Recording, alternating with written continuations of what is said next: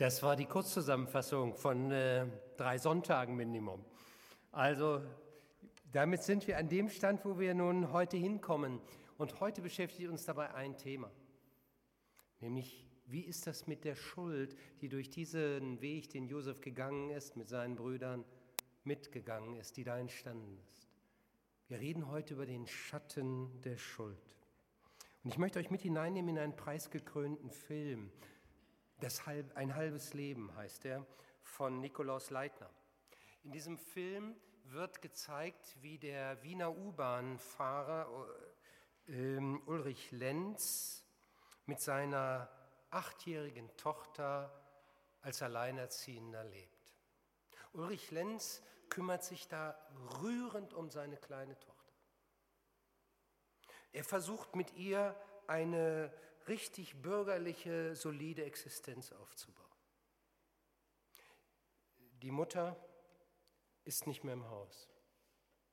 Eine etwas leichtlebige Frau, die auch keinen Bock auf Ehe hatte und die andere Interessen hat. Ulrich Lenz versucht das zu retten, dieses kleine Familienglück. Aber er trägt in sich ein Geheimnis, ein dunkles Geheimnis, von dem keiner ahnt, was es eigentlich ist. Wie auch. Dieses Geheimnis lässt ihn auch nicht los. Wie auch. Vor zwei Jahrzehnten hat er eine junge Frau vergewaltigt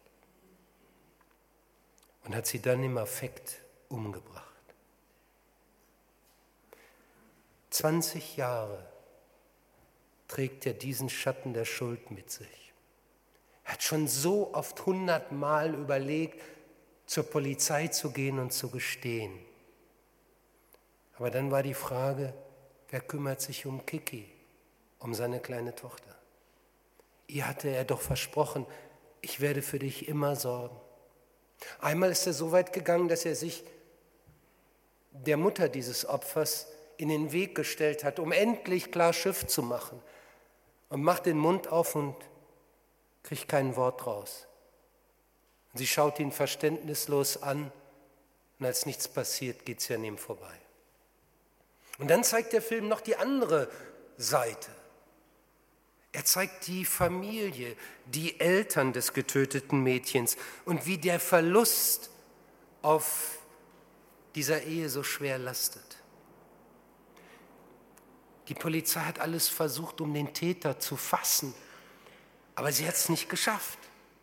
Aber der Vater kann sich damit nicht zufrieden geben. Er recherchiert auf eigene Faust. Inzwischen hat die Polizei die Suche eingestellt. Seine Frau sagt ihm, hör doch endlich auf, unser ganzes Leben läuft nur noch unter diesem Schatten. Und dann, dann gibt es ein neues DNA-Verfahren. Und er hofft mit diesem DNA-Verfahren nochmal die Dinge in die Gänge zu kriegen und endlich den Täter zu fassen. Die Polizei lässt sich auf das Ganze ein, aber ohne Erfolg. Und obwohl der Vater ja gar nicht selbst schuldig geworden ist, er ist das Opfer fremder Schuld, der Schatten der Schuld geht auch in sein Leben, geht auch in das Leben dieser Eltern hinein. Dann nach 20 Jahren gelingt es der Polizei mit einem verfeinerten Analyseverfahren, den Täter zu überführen. Paul Lenz ist gerade unterwegs mit seiner kleinen Tochter. Er kann sich gerade noch von ihr verabschieden. Und dann läuft das Verfahren. Und man hat den Eindruck, er ist richtig froh, endlich einmal alles rausräumen zu können. Endlich mal aussprechen zu können, was er immer für sich behalten musste. Er hat nur noch einen Wunsch. Er möchte den Vater des Opfers sprechen. Der besucht ihn im Gefängnis und Ulrich Lenz entschuldigt sich bei ihm. Der Film hört dann so auf, dass Kiki, die inzwischen in ein Kinderheim gekommen ist, von den Eltern des getöteten Mädchens besucht wird. Sie sagen, sie wollen sich etwas um das um Kiki kümmern, wenn sie will, und versprechen ihr dabei ab und zu auch ein Eis. Schon allein wegen des Eises will ich Kiki ein. Damit hört der Film auf. Kein Moralin, aber eins wird deutlich. Schatten der Schuld, der Schatten der Schuld ist zweifach. Es gibt nicht nur einen Schatten. Deswegen ist unser Schattengewand heute auch so. Ein zweifacher Schatten. Da ist nicht nur der Schatten des Täters, da ist auch der Schatten, des, der auf das Opfer fällt, mit dem das Opfer zu kämpfen hat. Und das, das wurde mir deutlich, als ich ähm, diesen Titel formulierte, dieses Thema. Da dachte ich zunächst nur an die Brüder von Josef, die Josef verraten haben, die mit ihm ganz fies umgegangen sind, gemein, denen das Leben von Josef egal war. Und dann dachte ich, der Schatten der Schuld, der begleitet sie. Und das ist ja, wenn man 1. Mose 42, 43 und 44, diese drei Kapitel, die ich heute mit euch behandeln möchte, äh, vor Augen hat, da merkt man, ja, das, das, das bewegt sie. Aber dann habe ich eins gemerkt beim Lesen und beim Beschäftigen immer mehr. Es gibt nicht nur einen Schatten der Schuld, es gibt zwei Schatten der Schuld. Minimum. Und darüber möchte ich mit euch heute nachdenken. Und zunächst einmal der Schatten fremder Schuld. Inzwischen war Josef 23 Jahre in Ägypten. Seine Brüder hatten ihn verkauft, als er 17 war. Inzwischen war viel passiert. Josef war in die höchsten Kreise Ägyptens hineingekommen. Wir sehen so hier seine Gewändergeschichte. Und zum Schluss hat er das Prachtgewand an das Prachtgewand des Stellvertreters des Pharaos. Er war ein mächtiger Mann, er war ein Ägypter eigentlich geworden. Er hatte hineingeheiratet in die höchsten ägyptischen Kreise. Die Tochter des höchsten Priesters äh, äh, in Ägypten war seine Frau geworden. Zwei Söhne hatten sie, Manasse und Ephraim. Er sprach fließend Ägyptisch. Er sah aus wie ein Ägypter, Kopf kahl geschoren, also Glatze ist nicht nur heute modern, war damals auch schon. Ähm, Manche eignen sich auch einfach so mit dem Alter solche Frisuren an. Aber äh, das war damals richtig up-to-date. Allerdings trug Josef wahrscheinlich eine schwarze Perücke, die man da, die hat, die war, saß wie so ein Helm auf dem Kopf. Aber äh, also das war damals so diese Geschichte.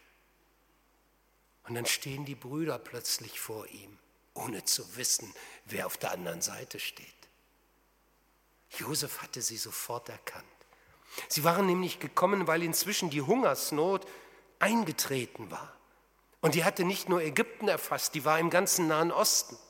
Und auch in Kanaan, wo sie lebten mit ihrem Vater, wurden, wurden die Vorräte immer knapper. Und schließlich haben sie gesagt, wir müssen was machen. Und dann gingen sie dorthin. Und nun stehen sie vor ihrem Bruder, ohne sie zu erkennen. Der aber hat schon an ihrer Sprache, als sie da hinten noch standen, gemerkt, da kommen welche, die ich kenne, die sprechen meine Sprache, die sprechen doch den gleichen Dialekt, wie ich ihn von zu Hause kenne.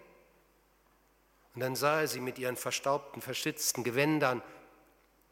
Die waren so deplatziert wie Hinterwäldler in irgendeiner äh, Superboutique, in einem Superpalast. Und dann kommen sie immer weiter nach vorne, bis sie hier stehen. Aber was heißt stehen? Sie stehen ja nicht. Vor dem Pharao und seinen Stellvertreter musste man sich tief beugen, mit dem Gesicht auf der Erde. Und da läuft bei Josef ein Film ab.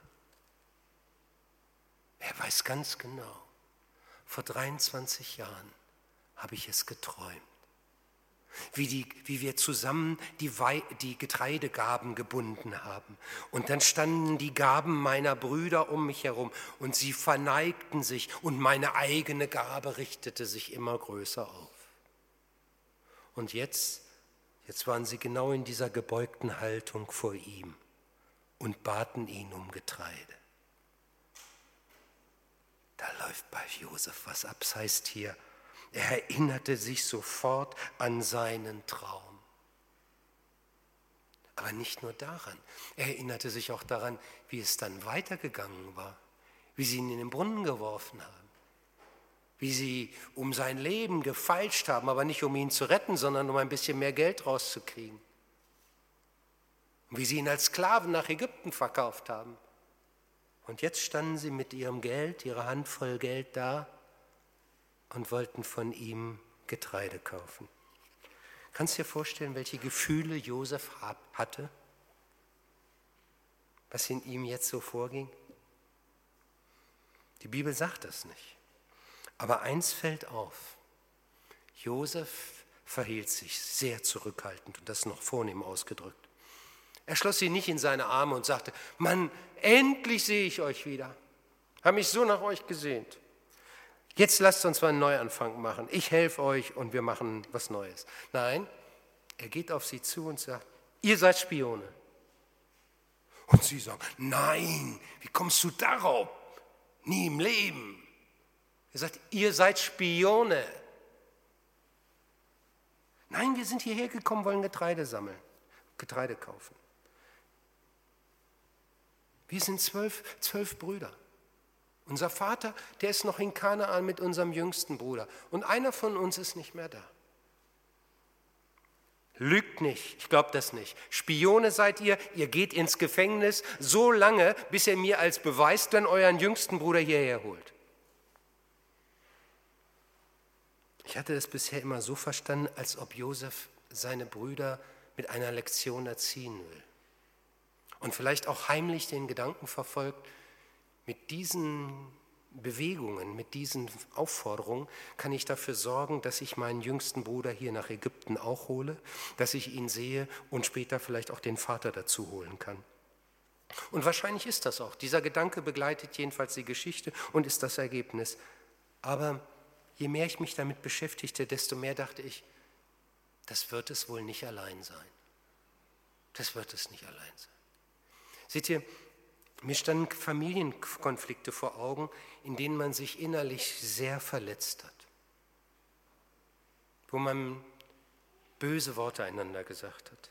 Und sowas hinterlässt nicht nur Narben, sondern das führt auch zu Reaktionen. Und ich bin inzwischen auch überzeugt, auch der Frömmste kennt Rachegedanken. Irgendwann wenigstens ein bisschen heimzuzahlen, dem heimzuzahlen, der mir etwas angetan hat, der so fies zu mir gewesen ist, der mich so ungerecht behandelt hat. Und wenn ich jetzt sagen würde, all diejenigen, die in ihrer Familie keine solche Konflikte kennen, die keine solche Spannungen kennen, die sollen mal aufstehen, die, denen das alles völlig fremd ist. Ich rede hier jetzt von irgendeiner Sache, die sie überhaupt nicht kennen.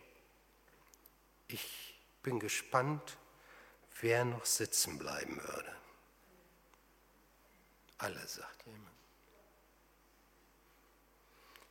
Ihr Lieben, der Schatten der Schuld, der geht viel weiter, als wir das in den alltäglichen Gesprächen so zugeben. Wer vom Schatten fremder Schuld betroffen ist, äh, der wird auch eher, als er möchte, zu jemand, der dann in seiner Reaktion wieder schuldig wird am anderen, der vom Opfer auf einmal nun wieder zum Täter wird. Josef lässt die Brüder zurückkehren. Er, er sagt, okay, dann machen wir es so. Einer von euch, Simeon, das war der zweitälteste, der bleibt hier. Ihr anderen geht zurück und holt den jüngsten, Benjamin. Nun, das war keine Geschichte von ein paar Tagen, auch nicht von ein paar Wochen. Denn als die Brüder dann zurückkommen zu dem Vater und sagen, wir müssen nochmal nach Ägypten, sonst der Simeon, der ist eingebuchtet worden und erst wenn wir den Benjamin dorthin vorführen, dann kommt Simeon raus. Da sagt der Vater, nix. Josef schon weg, jetzt Simon in Ägypten, jetzt wollt ihr mir auch noch Benjamin, meinen Jüngsten, äh, wegnehmen? Nee, ohne mich. Ist auch nicht ganz so fürsorglich für den Simeon, äh, im Blick auf Simeon, aber so war er. Und die können nichts machen, denn was war noch passiert? Als die heimreisten, hatte Josef ihnen das Geld, das sie für das Getreide bezahlt haben, wieder zurück in die Säcke heimlich legen lassen. Und dann, als sie unterwegs schon weit weg sind, sehen sie plötzlich das, das Geld, das wir dem gegeben haben, das ist jetzt wieder in unseren Säcken. Was, was heißt denn das? Die werden uns doch jetzt verdächtigen, wir sind Zechpreller. Wir haben doch, also da, und der war so schon so sauer. Wenn wir jetzt noch mit dieser Geschichte ankommen, dann haben wir null Chance. Und insofern sind die nicht gerade motiviert, nach Ägypten zu gehen, um Simeon da rauszuholen. Und was passiert? Nichts passiert. Die essen die Vorräte auf, es geht immer weiter. Und inzwischen sitzt der Simeon da im Gefängnis. Josef ist nicht hingegangen hat gesagt, Simeon, unter uns zweimal Folgendes. Ich habe das und das vor und äh, ich äh, komme her, wir besorgt dir ein besseres Zimmer hier, äh, im Palast gibt es noch ein bisschen was. Hat er nicht gemacht. Simon schmorte da und hoffte, dass seine Brüder endlich kommen. Macht er das nur, um das Ganze zu testen, wie ehrlich sind inzwischen seine Brüder. Kommen sie wirklich? Will er sie erziehen? Ich kann es mir nicht so ganz vorstellen. Ich glaube, dass da auch etwas in ihm selbst arbeitete, wie das bei uns auch ist. Auf der einen Seite wollen wir was bewirken und auf der anderen Seite ist auch manches in uns, was uns nicht so einfach loslässt. Da ist Bitterkeit darüber, dass man uns verlassen, so, so verletzt hat. Und die Frage ist, wie gehen wir damit um? in unseren Familien. Sicherlich, ich weiß, da gehören zwei zu. Wenn du einen Konflikt beenden willst, und Familienkonflikte, sag mal, die gehen tief. Das geht nicht so einfach so schnell. Und wenn du das beenden willst, da braucht es Mut zu und da brauchst du auf der anderen Seite jemand, der sagt, jawohl, ich gehe, da, ich gehe darauf ein. Aber es braucht auch ein Loslassen der Bitterkeit. Denn es fällt noch was auf. Josef erkundigt sich sehr genau, wie es dem Vater geht. Lebt er noch? Wie geht es ihm? Man merkt das, wie das in ihm gearbeitet hat. Und man merkt daraus, aus diesen Bemerkungen auch, das war nicht nur in diesem Moment so, sondern das hat ihn natürlich schon lange beschäftigt. Die Familie hat er nicht losgelassen in dem Sinne, sondern da waren seine Gedanken auch immer wieder dahin. Und du wirst sagen, na, das ist doch normal, ist doch gut. Ja, richtig, das ist gut. Aber warum wartet er so lange, um mit dieser Familie in Kontakt zu kommen. Warum hat er bisher nichts unternommen? Inzwischen waren zehn Jahre, da hat er als Stellvertreter des Pharaos alle Möglichkeiten dieser Welt gehabt, um seinem Vater mal ein Signal zu geben, ich lebe noch, um seinen Brüdern auch ein Signal der Freundschaft oder der Erneuerung, der Versöhnung zu geben. Aber das ist nicht passiert. Er war in Ägypten geblieben. Siehst du, und da passiert etwas, was eben geschieht, wenn wir verletzt werden, wenn der Schatten fremder Schuld in unser Leben so hineingedrückt ist. Wir ziehen uns zurück. Es fällt uns nicht leicht, aus diesem Schneckenhaus rauszukommen. Vielleicht auch, weil wir schmollen oder weil wir durch unsere Distanzierung wenigstens ein bisschen dem anderen es heimzahlen möchten. Vielleicht, weil wir auch noch so kämpfen mit dem, was man uns angetan hat, wo wir darunter leiden. Die Gründe sind ganz verschieden. Aber das Ergebnis ist immer gleich. Nicht gut, nicht gut. Vor einiger Zeit passierte Folgendes. Ich hatte den Eindruck, dass da jemand ist, der irgendetwas hat gegen mich. Und ich kann nicht jedem möglichen Gerücht hinterherlaufen, aber ich ahnte, da ist etwas. Und ich bot an, dass wir doch mal miteinander reden. Aber Zeit verging. Dann kriegte ich den Funk, ja, wir können miteinander reden. Und dann sagte er mir, wie ich mich ihm gegenüber verhalten habe, was ich ihm gesagt habe. Und ich sagte, das ist unmöglich. So kann man sich nicht verhalten. Das ist, das geht gar nicht sowas. Das habe ich getan. Ich konnte mich nicht mehr erinnern. Inzwischen war ein halbes Leben vergangen. Mehr als ein halbes Leben. Und ich bat um Entschuldigung. Es tat mir leid, was ich getan habe. Aber wisst ihr, was mir auch leid tat? Dass einer ein halbes Leben unter dieser Schuld litt und es nicht er gesagt hat. Ich sagte, warum hast du mir das nicht eher gesagt? Wir hätten es doch schon lange in Ordnung bringen können. Wir haben es dann getan, haben miteinander geredet. Ich habe um Vergebung gebeten und er hat mir Vergebung zugesprochen. So ein Geschenk, wenn der Schatten fremder Schuld nicht mehr auf dir lastet und der Schatten eigener Schuld auch durchbrochen wird. Und damit bin ich beim zweiten. Es ist nicht nur der Schatten fremder Schuld, der uns hier bewegt, natürlich auch der Schatten eigener Schuld.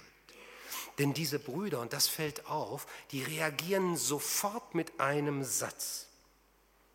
Als, als sie da im Gefängnis, ins Gefängnis von Josef gesteckt werden, weil er sagt, ihr seid Spione, da sagt Ruben sofort Folgendes. Jetzt müssen wir das ausbaden, was wir Josef angetan haben. Wir sahen seine Angst, als er uns um Gnade anflehte, aber wir haben ihn nicht angehört. Seht ihr, 23, äh, äh, was heißt, 23 Jahre waren inzwischen vergangen. Und dieses Ereignis, das steht wie, als ob es gestern geschehen war, vor ihnen. In dem Kapitel, in dem berichtet wird, wie sie Josef verkaufen, wird nicht ein Satz darüber gesagt, was Josef gesagt hat, wie er sich verhält. Obwohl man sich gut vorstellen kann, der hat doch nicht sich einfach in die Hände der Sklavenhändler so einfach geben lassen. Der hat, wird sich gewehrt haben. Und jetzt heißt es auch, wir sahen seine Angst. Er hat gesagt, macht das nicht. Was macht ihr da? Und dieses Gesicht, diese Augen, dieser angsterfüllte Blick, der hat sich in ihre Seele eingebrannt. Sie hören noch jetzt die Worte in ihren Ohren, wie er sie angefleht hat. Aber sie gesagt, haben nicht gehören wollen. Aber jetzt, jetzt kommt es alles hoch. Du kannst über viele Jahre Dinge verdrängen. Und auf einmal macht es plopp die entsprechende Situation. Und es ist da alles wieder da. Es braucht manchmal nur einen bestimmten Auslöser und es ist da. Und so war es bei ihnen. Jetzt müssen wir das ausbaden, was wir Josef angetan haben. So denken Menschen bis heute, wenn auf einmal dann das passiert. Jetzt müssen sie es ausbaden. Jetzt straft sie Gott. Jetzt kriegen sie die Rechnung serviert. Aber wisst ihr was? Das ist nicht der Gott, der uns in der Bibel vorgestellt wird. Gott wird uns nicht in der Bibel so vorgestellt, als ob er vom Himmel genüsslich herunterschaut und guckt, wie nun die Menschen endlich mal das ausbaden müssen, was sie angerichtet haben. Sondern die Bibel schildert uns einen anderen Gott, einen Gott, der sagt, nicht du sollst ausbaden, ich bade für dich aus. Nicht du musst die Konsequenzen deiner Schuld tragen. Ich will deine Schuld tragen. Ich gehe für dich ans Kreuz. Ich mache den Weg zur Versöhnung mit Gott und Menschen wieder frei. Aber eins musst du, du musst zu deiner Schuld stehen. Und da merken wir eine interessante Reaktion dann. Dann sagt Ruben weiter, hab ich euch nicht damals gesagt, ihr sollt den Jungen in Ruhe lassen, aber ihr habt ja nicht gehört. Jetzt müssen wir für seinen Tod büßen. Jetzt kommt das gegenseitige Beschuldigen. Nicht, jawohl, ich war auch schuldig, aber ihr habt das gemacht und ich habe doch eigentlich gesagt. Das hilft Ruben jetzt alles nicht. Ruben hatte eigentlich den Gedanken, damals Josef zu befreien. Als der im, er hat ja gesagt, werft ihn in den Brunnen und dachte, wenn, die alle heim, wenn wir alle weg sind, dann gehe ich heimlich und hole Josef wieder raus. Das war so sein stiller Plan gewesen. Aber der war misslungen, weil in dem Moment, als er gerade weg war, haben die Brüder inzwischen Josef verkauft. Und dann haben sie dem Vater 23 Jahre lang die Lüge aufgetischt, Er ist umgekommen, ein wildes Tier. Wir haben hier noch sein Gewand. Und Ruben hat immer mitgemacht. Er war der Älteste. Er hat nicht gesagt, das ist alles falsch, wir haben versagt und ich habe mich auch nicht als Ältester dazwischen gestellt. Ich hatte diesen Mut leider nicht. Weißt du, die Schuld ist immer unterschiedlich. Bei dem einen ist sie größer, bei dem anderen weniger. Aber das hilft uns letztlich nicht, wenn wir nicht frei von dem werden, was wir selbst als Schuld mit uns tragen. Und da gibt es nur eins, um den Schatten eigener Schuld loszuwerden, egal wie groß oder wie lang dieser Schatten ist, müssen wir selbst offen werden, echt offen werden und nicht mehr uns hinter dem verstecken, was wir vielleicht als ein bisschen Bemühen doch gezeigt haben. Dann kommt ein weiterer Satz der Brüder. Als sie dann merken, dass in den Getreidesäcken das Geld ist und dann merken, jetzt haben wir keine Chance, eigentlich Simeon da nochmal rauszukriegen, da sagen sie, was hat uns Gott angetan? Erst ging die Untereinanderbeschuldigung etwas los und nun kommt dieser Satz, was hat uns Gott angetan?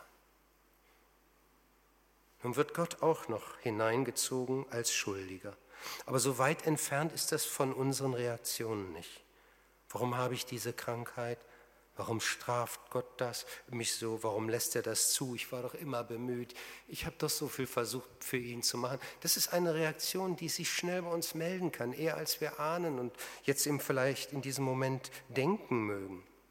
Es ist nicht so einfach, sich zu seinem Versagen zu stellen und zu sagen, ich, ich bin es, ich habe versagt und das ist meine Schuld und ich bitte um Vergebung und es echt in dieser Umkehr zu meinen.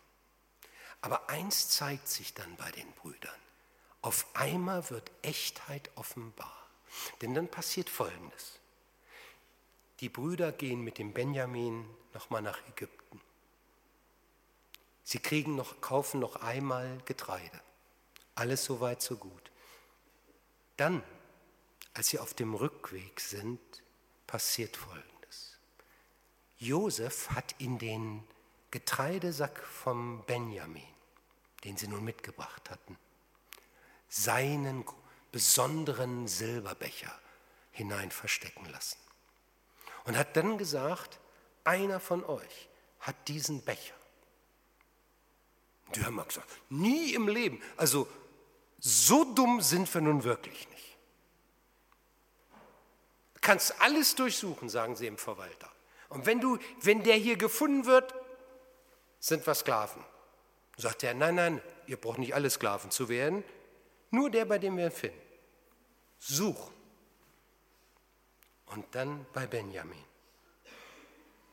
Und da sagen sie, wie soll das jetzt weitergehen? Also nach Hause können wir nicht und hier bleiben können wir eigentlich auch nicht. Aber sie gehen erstmal mit zurück. Und dann fällt ein bemerkenswerter Satz von Judah der sagt, als sie dann Josef gegenüberstehen und ihn immer noch nicht erkennen, lass mich an der Stelle von Benjamin als dein Sklave hier bleiben und lass ihn mit seinen Brüdern zurückziehen. Weißt du, was das ist? Ein Echtheitsbeweis. Ein Echtheitsbeweis, ich übernehme Verantwortung für das, was ich irgendwo hier mal eingeleitet habe. Ich bin bereit, Verantwortung zu übernehmen. Ich bin bereit, mich zu meiner Schuld zu stellen. Mit allem, was das auch bedeutet hat, was das an Konsequenzen ausgelöst hat. Manchmal ist es so, dass Menschen eine Schuld gewissermaßen zugeben, aber eigentlich nicht in der Tiefe bereit sind, das in seiner ganzen Konsequenz auch zu, ähm, als ihre Schuld zu sehen. Ich erinnere mich an ein Gespräch. Eine Frau von ihrem Mann nicht gut behandelt. Nicht nur einmal, viele Jahre inzwischen. Immer wieder Konflikte, Alkohol, alles Mögliche. Misshandlung, bis es nicht mehr ging. Und wir im Gespräch gemeinsam beschlossen, jetzt ist Schluss jetzt wirfst du ihn raus. Und dann war er draußen. Aber nun setzte bei ihm etwas ein. Er litt. Er litt unter seiner Schuld, sagte er. Aber ich war mir nicht so sicher, ob er wirklich unter seiner Schuld litt oder eher unter seiner jetzigen Situation. Er bat um Vergebung. Sie mögen doch mit einem Neuanfang wieder starten. Er möge, dass er wieder zurückkommen kann und dass sie wieder von vorn noch einmal alles neu anfangen können. Und ich riet der Frau, wenn du kannst, dann vergib ihm. Aber zurück kommt er jetzt erstmal nicht. Ich möchte sehen, dass er es ernst meint und dass er nicht einfach nur deine Gefühle ausnutzt. Das war schwer. Das sind keine einfachen Entscheidungen. Und es war richtig. Das zeigte der weitere Weg. Hier war einer bereit, nicht nur seine Schuld zuzugeben, sondern auch Konsequenzen mit zu übernehmen. Das ist nämlich mit, das gehört auch mit zur Umkehr. Und noch etwas ist da. Eigentlich hört dieses Kapitel hier, hören diese Kapitel damit auf. Aber es ist etwas, das ganz am Ende des ersten Buches Mose nochmal auftaucht und was in diesem Zusammenhang mit dem Schatten der Schuld unbedingt mit dazugehört. Ganz am Ende. Inzwischen war der Vater nach Ägypten gekommen. Die Josef hatte ihnen das fruchtbarste Land mitgegeben. Da blühte alles, wo sie waren. Und dann starb der Vater. 17 Jahre später starb der Vater. Nun kommt ein bemerkenswerter Satz hier. Weil nun ihr Vater tot war, bekamen Josefs Brüder Angst und sagten, was ist, wenn Josef sich jetzt doch noch rächen will und uns alles Böse heimzahlt, was wir ihm angetan haben. 40 Jahre vergangen. 40 Jahre. Und plötzlich heißt es, was ist, wenn Josef sich doch noch rächen will? Kannst du dir das vorstellen? Und da wurde mir eins deutlich, wenn man sich versöhnt, braucht es klare Handlungen der Vergebung, des Strichs darunter, des wirklich Gewissseins und Gewissheitgebens dem anderen. Es ist vergeben und egal, ob 17 Jahre später der Vater stirbt oder nicht, egal welche Situationen wieder auftauchen, du fängst nicht noch einmal an und tischt es auf. Du sagst, nein, ich habe vergeben. Es braucht echte Klarheit an solchen Punkten sonst kommen sie eines Tages. Aber noch etwas. Es kann auch sein, dass all das passiert ist und dass eigentlich alles klar war, aber auf einmal das Gewissen falsch reagiert. Denn das ist auch möglich. Es ist alles vergeben, es ist alles bereinigt, auch untereinander. Aber dein Gewissen ist vielleicht übersensibel inzwischen und es fängt an zu reagieren und sagt, ah, könnte es sein. Und dann muss man sich gegen sein Gewissen stellen und sagen, nichts hier, es ist bezahlt, die Schuld ist vergeben. Nun ist es ein für allemal klar. Ich darf leben, ich darf, ich habe Vergebung von Gott und ich habe Vergebung untereinander erfahren. Und wenn du das hast, dann bist du reich beschenkt. Dann ist der Schatten der Schuld weg. Dann darfst du wissen, ich bin bei Gott völlig geboren. Das wollte ich euch heute weitergeben. Wir beten zusammen. Herr Jesus Christus, wir danken dir, dass du gekommen bist, um Schatten der Schuld endlich aufzulösen. Die Schatten, die andere auf unser Leben mit ihrem Versagen geworfen haben. Die Schatten, die die Narben, die sie hinterlassen haben. In der Schule, in der Firma, zu Hause, als Eltern oder als Kinder. Wir dürfen, wir dürfen Vergebung gewähren und wir dürfen auch da, wo wir selbst versagt haben, als Ehepartner, als Erziehende, als Menschen, dich um Vergebung und andere um Vergebung bitten. Dafür bist du gekommen, damit wir neu anfangen können. Und dafür möchte ich dir von Herzen danken. Und ich bitte dich, dass du dem, der in diesem Moment spürt, dass er in seinem Leben hier etwas in Ordnung bringen muss, dass er endlich diesen Schatten durchbrechen muss und auf jemand zugehen oder vor dir ehrlich werden muss, dass du ihm jetzt den Mut gibst, einen Entschluss zu treffen und zu sagen, ich will nicht länger unter diesem Schatten leben, sondern ich will Vergebung in Anspruch nehmen. Danke, dass du uns dann schon meilenweit entgegenkommst, um uns zu helfen, ja, dass du schon da bist und uns darin begleitest. Amen.